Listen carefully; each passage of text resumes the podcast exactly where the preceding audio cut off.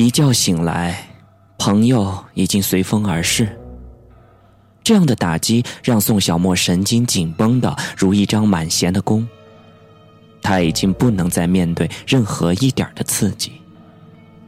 他对自己说：“别怕，别怕，这是在做梦。躺下来，闭上眼，闭上眼。为什么他的死亡会那么清晰的出现在我的梦境中呢？”他越来越不敢肯定。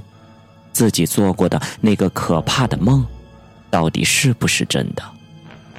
如果是真的，或者有一半是真的，那都太恐怖了。宋小沫不经意的想起一个很小的细节：他收到的那条短信是已读的，也就是说，在他做那个怪梦之前。他阅读过那条短信，可是为什么？为什么他连一点印象都没有？难道就在这刹那之间，宋小沫的冷汗从背脊簌簌的冒了出来，他竟然浑身都湿透了。他想起朴恩熙曾经对他讲起梦游的问题来。梦游者大多是精神特别焦虑不安的人。在一般的状况下，梦游者的行动会如同一般的日常生活一样，开灯、开门、四处走动，并且使用一些家用电器，或者还能做一些意想不到的事情。你所认为的另一个人，其实就是梦游中的你。因为你不知道那是你自己做的，所以你就认为是别人做的了。难道我在梦游的时候去见过李正镇？宋小沫只觉得自己的脑袋快爆炸了，他很难想象自己在无意识状态下变成另一个人会是什么样的情形。记得当时。他跟朴恩熙谈论这个问题的时候，他曾极力否认自己有梦游的经历。其实，在童年的时候，他的梦游持续了很长一段时间，而且直到现在，从胸口的深处也经常会迸发战栗的感觉。特别是这段时间遇见的离奇经历，次数特别频繁。也一次比一次的剧烈。忽然间，他意识到，如果李正镇他不是自杀的话，那他有可能是被人推下楼的，而自己却在梦游的时候见过他。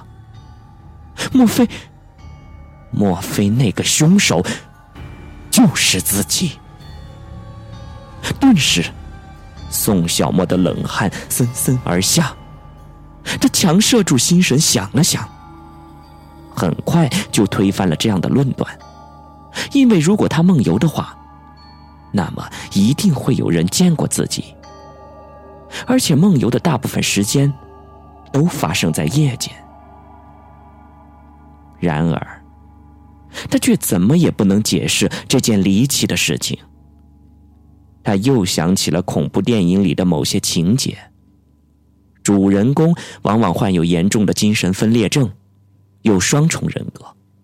犯病的时候，主体人格完全丧失，精神则被另一个神秘人格所控制。精神分裂，双重人格，这太荒谬了，这太荒谬了。他苦笑的摇了摇头，接着又想到：为什么短信息是已读的？不，不可能是我杀的，我不能再想这些了。宋小沫不断的把他的头放进冷水里，但是却根本控制不住思绪的游移，而他的记忆当中。他中午煮了袋方便面，就躺在沙发上睡觉了。在这段时间，也就是说，他是处于一种无意识的状态，那么，就极有可能进入了梦游的状态。我收到李正振短信的时候，正好是中午。从宿舍到精神病院的距离，最多是二十分钟的车程。趁着中午精神病院的工作人员就餐的时间，我可以溜进去，或者直接翻墙而入，径直上楼顶找到李正振，再出其不意的从后面抓住他的双腿，使劲的把他掀到楼下，然后趁现场混乱之时逃跑。紧接着。我又返回宿舍睡觉。当我被噩梦惊醒的时候，我第二次的阅读了短信息，于是急忙的飞奔到医院。不，不，我为什么要杀他？宋小沫极力的否定着自己冒出的想法，他下意识的看了看隔壁的墙壁，他仿佛看见。一双怨恨的眼睛，正在悠悠的盯着自己。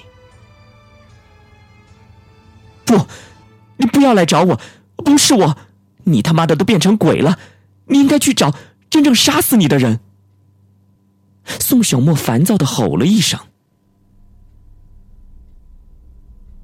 窗外的天空渐渐模糊，有一种让他恐惧的情绪。无法遏制的在内心滋长，他张大着嘴，想让自己平静下来，想把那股烦恶的气息喷发出来，想把那株飞快生长的幼苗连根拔出来。可是他的耳朵里，有无数的战鼓在轰鸣，无数的凶器正在碰撞。他打开莲蓬头，水哗的一声出来了。他穿着衣服，让冷水一遍又一遍的浇灌着自己的全身。他要使自己清醒，清醒。嘿嘿嘿嘿嘿嘿嘿嘿嘿。流水的哗啦啦声里，夹杂着一阵熟悉而又阴冷的笑声。宋小沫打了一个哆嗦。他刚抬起头。一个模糊的人脸从卫生间那面镜子前飘过。谁？宋小沫心里想着，接着跑出了卫生间，看了看客厅，什么也没有。他这才稍微安心了一点他忽然觉得脖子很痒，挠了挠，结果。却挠出了一团又大又长又细的头发。那头发显然不是他的。有人在天花板上。他抬起头，可是人却不见了。忽然，屋子里的灯闪了一下，就好像要停电似的。然而一闪而过之后。又恢复了正常。他还听见了什么奇怪的声音，隐约是从隔壁传来的。那声音像是脚步，又像是心跳。每响一声，都让宋小沫的心头一颤。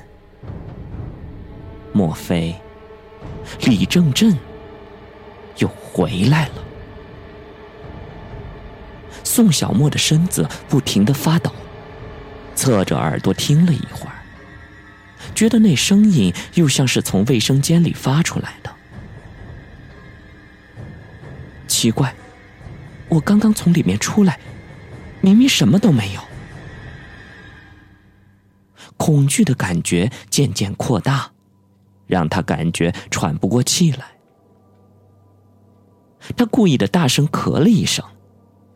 轻轻的打开了卫生间的门，里面半明半暗，却什么也没有，就连那些奇怪的声音也消失了。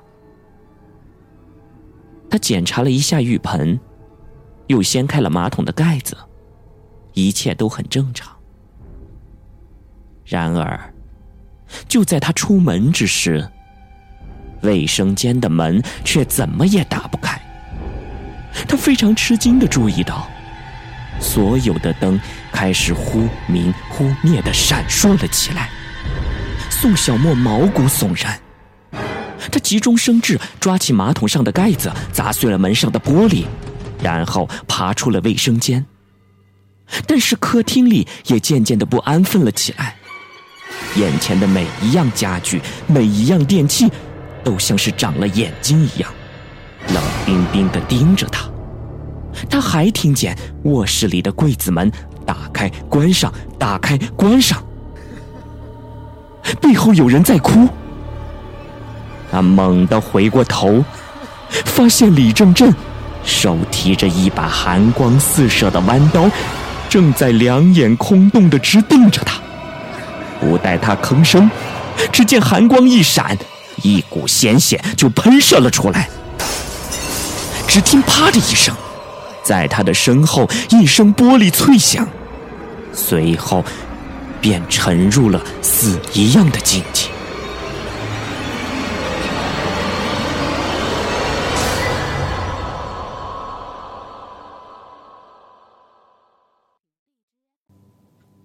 Hy 大学两起连续的死亡事件，以风暴般的速度席卷了这个城市。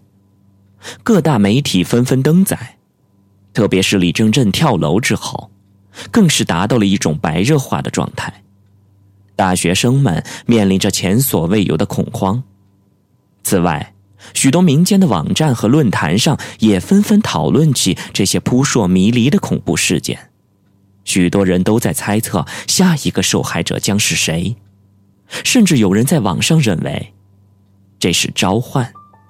鬼娃娃的主人在阴间太寂寞，需要找一些朋友去陪他，于是用他死后不灭的意志，制造了这两起灵异的事件。这简直是胡扯！安七七用鼠标点击着论坛上的帖子，让人感觉到哭笑不得。尤其让他感到焦灼的是，非但两起案件没有任何的进展。连何志颖失踪一事也杳无音讯。这段时间，何志颖就像人间蒸发了一样。上了会儿网之后，他心神不宁的埋头开始翻阅两年前的宗卷，他希望能从中找到一些被遗漏的蛛丝马迹。被害人金仁玄是被毒死的，据安七七了解到的资料得知。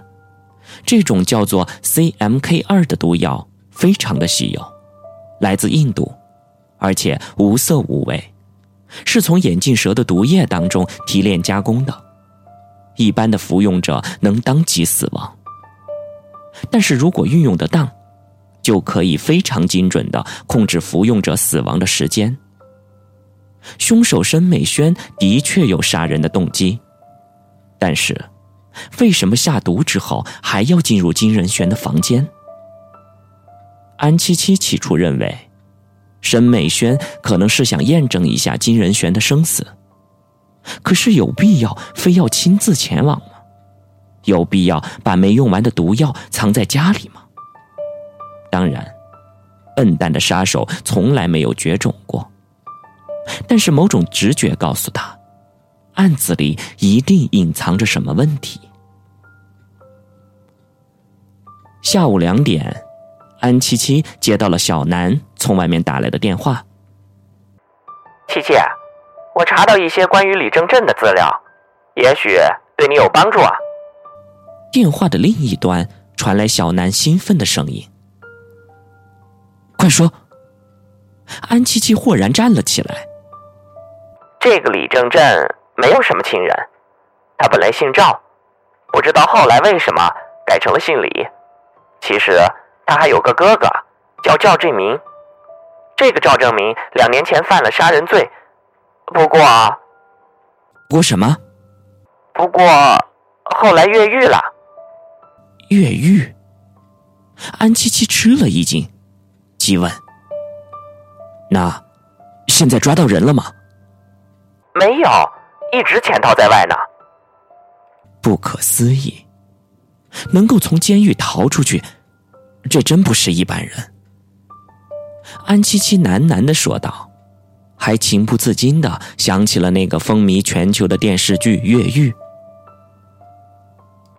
还有，这个赵正明曾经在印度做过医生，回国之后发现自己的妻子跟别人私奔了，于是通过一切努力，终于找到妻子。并且毒死了他。印度医生下毒，安七七的心跳加速，她试探性的问了问：“是不是 CMK 二？”你说的那是一种印度毒药吧？啊，好像是那个。对对对，我明白了。安七七差一点跳了起来。这个暗无天日的案子终于重现了一丝曙光。七七，你明白什么了？我现在可以确认，申美轩的案子跟李正正有关，至少他有很大的嫌疑。申美轩使用的那些毒药，大概就是他提供出来的。如果说杀死金仁轩的凶手是申美轩的话，那么他或许会是帮凶。我一直在想。他发给宋小沫的短信里说的“切记不要报警”，这到底是什么意思？现在我终于想明白了，他本来就是一名罪犯，对警察有特别的抵触情绪，还有，他并不一定是真正的精神病人。这两年多以来，他一直在躲藏众人的视线，我们都被假象给迷惑了。从一开始。我们就忽略了这个人。他处心积虑躲避了那么久，最终还是被你给识破了。